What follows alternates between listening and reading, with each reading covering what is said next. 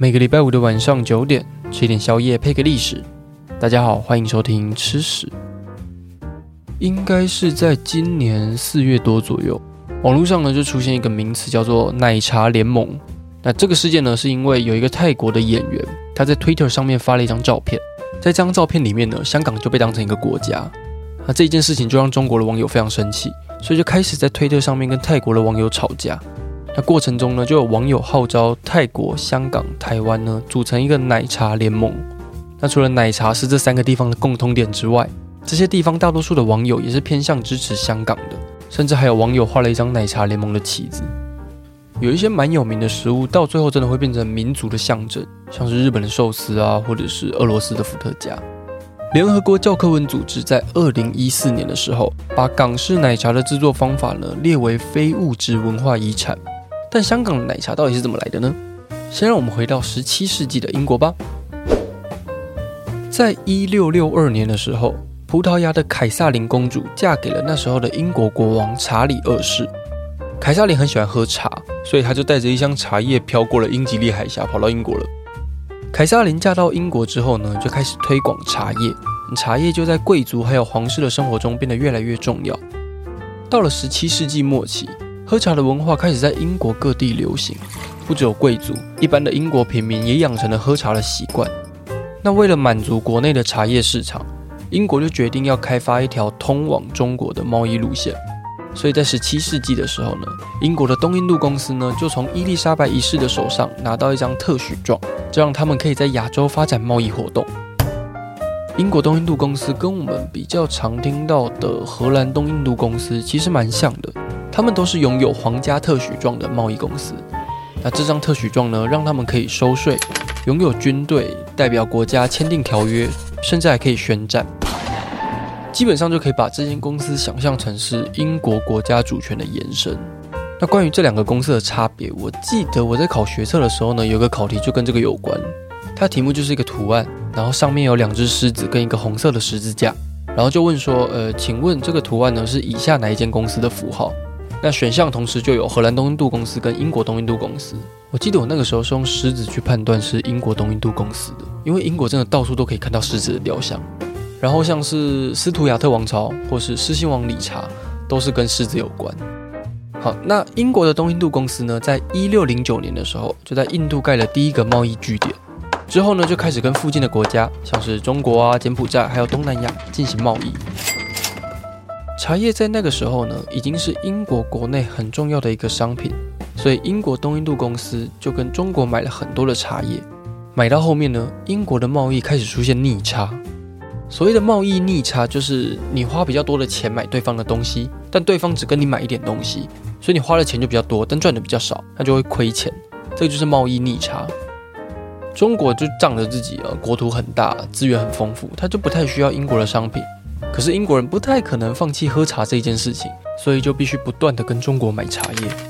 可是长久下来呢，英国人就一直在花钱，却赚不到中国的钱，所以他们这时候就决定要翻开覆盖的魔法卡——鸦片。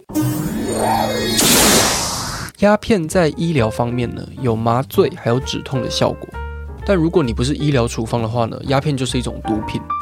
其实，在英国把鸦片卖给中国之前呢，中国已经有人在吸鸦片了。在明朝的时候呢，鸦片甚至还被当成皇上的贡品。但后来呢，吸鸦片的人越来越多，造成的伤害实在太大，所以到清朝雍正皇帝的时候呢，他就开始禁止大家吸鸦片。呃，虽然乖乖听他的话的人没有很多了，还是很多人在吸。所以英国呢，就看见了一个庞大的鸦片市场，就开始走私鸦片。中国的各地就开始出现越来越多吸鸦片的人，甚至连军人都跑去吸，整个就是强到不能打仗。那除了人民的健康之外呢，清朝那时候最在意的其实是白银。在一八三五年的时候，也就是道光十五年的时候，整个清朝人民呢，光是买鸦片就花了两千多万两。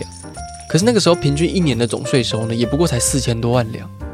再加上当时的拉丁美洲呢，发生了独立运动，中南美洲许多开采白银的国家都因为独立战争多多少少都受到一些影响，所以全世界的白银产量就突然下降。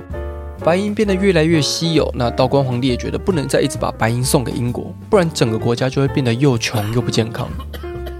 既然当初的英国呢可以翻出鸦片魔法卡，那我大清朝呢也有覆盖的陷阱卡。林则徐。一八三八年的时候，林则徐就被他的老板道光皇帝呢，在十天之内叫去开八次的会啊。如果你是上班族的话，你应该可以体会这个压力有多大。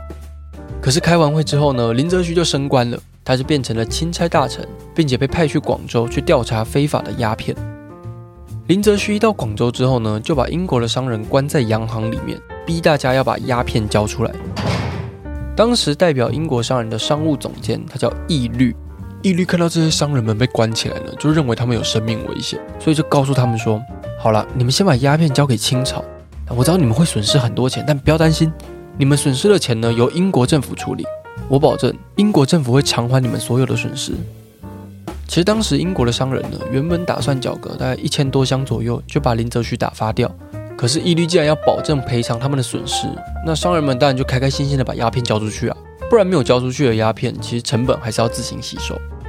义律收到各个商人交出来的鸦片之后呢，就算了一下，大约有两万多箱，所以他就答应林则徐，他会交出这些鸦片，那希望能够把被关起来的英国商人给放出来。其实这两万多箱的数字呢，有一个小插曲，义律在给林则徐数量的时候呢，不小心加了大概五百多箱，就譬如说两万，他写成两万零五百。可是，既然他已经把数字交给林则徐了，他就必须凑到这么多数量的鸦片，所以他就自己掏钱把那五百多箱的鸦片买下来，然后最后交给林则徐。林则徐拿到了两万多箱鸦片之后呢，就在广州虎门这个地方呢，把全部的鸦片毁掉。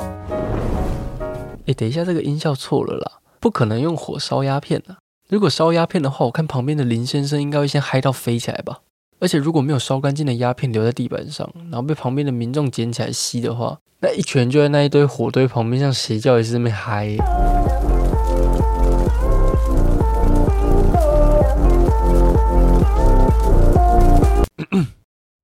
当时呢，他们其实挖了好几个洞，然后把石灰粉呢，还有海水灌进这些洞里面，再把鸦片呢丢进去销毁。好了，那英国的商人把鸦片交出去了，也被丢进水里面了。那当初答应由政府买单的那些费用，应该要交出来了吧？可是其实英国政府根本也没钱还这些商人。当时的英国呢，刚解放了国内的奴隶制度，英国的政府就花了一堆钱呢，去赔偿那些奴隶的主人。再加上英国也在世界各地打仗，英国的国库基本上就是一个吃土的状态。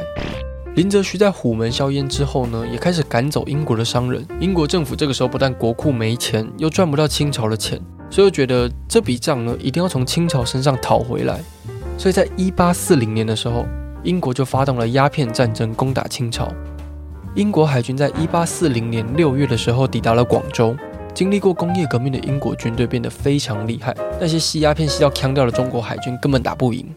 所以在接下来的两年之内呢，英国的海军一路从广州往北，沿着海岸线就这样一路打，打到了天津，就在人家首都北京的门口。那打到后面呢，清朝真的扛不住了，所以就向英国投降，并且在一八四二年八月的时候签了一个《南京条约》。《南京条约》的重点呢，就是要解决鸦片战争之前发生的问题。在鸦片战争之前，清朝只有开放广州当做唯一的贸易港口，所以在签订《南京条约》的时候，英国就要求要开放广州、福州、厦门、宁波、上海，总共五个贸易港口。而且还跟清朝要求，我要买五送一，请你把香港割给我。清朝就这样把香港割出来送给了英国，并且还要赔偿英国两千一百万两的损失。而且在南京条约签完之后的隔一年，英国又跟中国补签了一条叫做《虎门条约》。《虎门条约》呢，让英国可以在我们刚刚讲那五个贸易港口建立租界区，英国可以在租界区里面呢随便的建设，就跟开心农场一样。而且在租界区里面呢，可以有一套独立的行政还有司法的系统，基本上呢就是建立一个国中国的概念。清朝是完全管不到他们的。除了租界之外，英国也要求领事裁判权。如果英国人在中国犯法的话呢，应该由英国的法院处理，而不是清朝的法院。所以就算英国人在中国胡搞瞎搞，清朝的政府也管不了。那在这个虎门条约里面呢，还有一条基本上是压垮中国往后外交地位的最后一根稻草。那就是片面最惠国待遇。片面最惠国待遇呢，简单的来说就是，当两个国家在签订条约的时候，只有某一个国家可以享受那个优惠，而另外一个国家不行。所以假设今天清朝跟英国签订了一个关税条约，然后规定了这个关税呢要多少多少多少，然后可能是一个很便宜的价格。那根据片面最惠国待遇呢，只有英国才可以享受这个优惠，那清朝就不行。这个条约呢，到最后甚至发展成了，假设今天其他国家，譬如说日本好了，他跟清朝签订了某一个关税条约，而且是一个很优惠的方案，那英国这时候就可以说，诶，我之前有跟你签那个片面最惠国待遇哦，所以日本有什么我也要有什么，但英国就不用付出任何代价就可以拿到那些好处，而且不止英国签了片面最惠国待遇的条款。清朝后来因为打出了一些战争，所以又跟法国、美国还有日本签了片面最惠国待遇。这一堆片面最惠国待遇，让中国在十九世纪末期的时候被欧洲列强瓜分得乱七八糟，也让中国的经济变得越来越糟。好，那我们回到香港。我们刚才讲到南京条约之后呢，清朝把香港割给了英国。那英国呢就决定把香港岛作为一个重要的贸易据点，因为香港的维多利亚港呢是一个深水港。深水港就可以让很多大型的船只在里面停靠，那这样运货也会比较方便。所以英国呢就在香港设立了政府的机构、司法的机关，并且积极的发展贸易还有工业。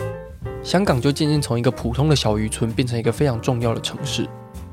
我们今天的主角港式奶茶，就是在这个时候进到了香港人的生活里面。港式奶茶的爸爸其实是英式奶茶，英国人习惯在喝红茶的时候会加入牛奶或是糖。会这样喝的原因是因为当时的茶叶从中国运到英国要很长一段时间，送到之后茶叶就变质了。那为了让茶喝起来更顺口，所以英国人就会加牛奶或糖。香港人学习了英国人的喝法之后呢，就做了一些调整。那相较于英式奶茶，港式奶茶喝起来茶香会比较浓。但是因为一九五零年代之后呢，香港的人口快速增加，整个城市都在盖高楼大厦。许多工人在工作的时候呢，为了要保持清醒，所以他们喜欢喝很浓很浓的茶，然后再加入牛奶或是糖呢，可以让茶喝起来没有那么涩，而且大量的糖也可以补充工人们的体力。港式跟英式用的牛奶也不太一样，港式奶茶会用淡奶或是奶精，淡奶就是蒸馏过的牛奶，所以味道会比较淡。英式奶茶则是用全脂或是半脂的，所以喝起来奶香会比较重一点。而且英式奶茶会用比较高级的茶叶来冲泡，港式奶茶为了让大家都可以喝到，就会选一些比较便宜的茶叶，或是把各种茶叶混合在一起，所以港式奶茶就渐渐跟英式奶茶不太一样。在一九六零还有一九七零年代之后呢，香港的茶餐厅变得越来越多，茶叶的比例配方呢，甚至还变成一种商业机密。直到现在，港式奶茶呢就成为了香港人文化认同的一部分，甚至到今年呢还变成奶茶联盟的名字的来源。好，那以上呢就是港式奶茶的故事。如果你喜欢吃屎的话，就欢迎追踪吃屎的 IG。我们在 IG 上面呢有一个叫“吃屎配小菜”的主题。